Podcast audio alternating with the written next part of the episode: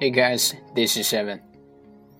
各位听众，大家晚上好，我是 Evan。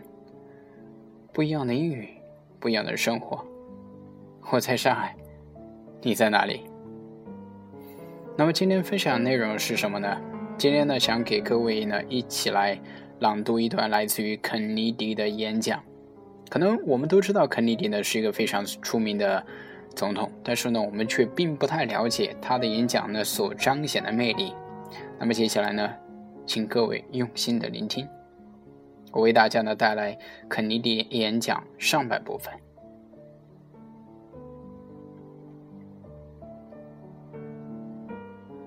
We observe today in our victory party, but a celebration of freedom, symbolizing an end as well as beginning signify renewal as well as change. For I have sworn before you and Almighty God the same soul on earth. Our forebears prescribed nearly a century and three quarters ago. The world is very different now. For man holds in his mother hands the power to abolish all form human poverty and all form human life. And yet the same revolutionary beliefs for which our forebears fought is still uh, at issue around the globe. The belief that the rights of man come not from the generosity of the state, but from the hand of God. We dare not forget today that we are the heirs of that first revolution, that the word go forth from this time and place, to friend and for alike that the torch has been passed to a new generation of Americans born in this century, tempered by war, displaying by heartbeat of peace, proud of our Asian heritage, and unwilling to it's up permit the slow undoing of those human rights, to which this nation has always been committed, and to which we are committed today, at home and around the world.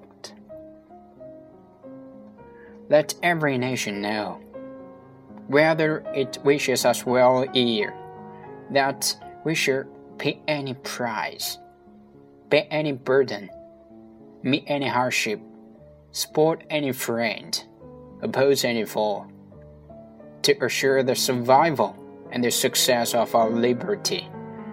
This much we pledge, and more. To, to those old allies whose cultural and spiritual origins we share, we pledge the loyalty of faithful friends.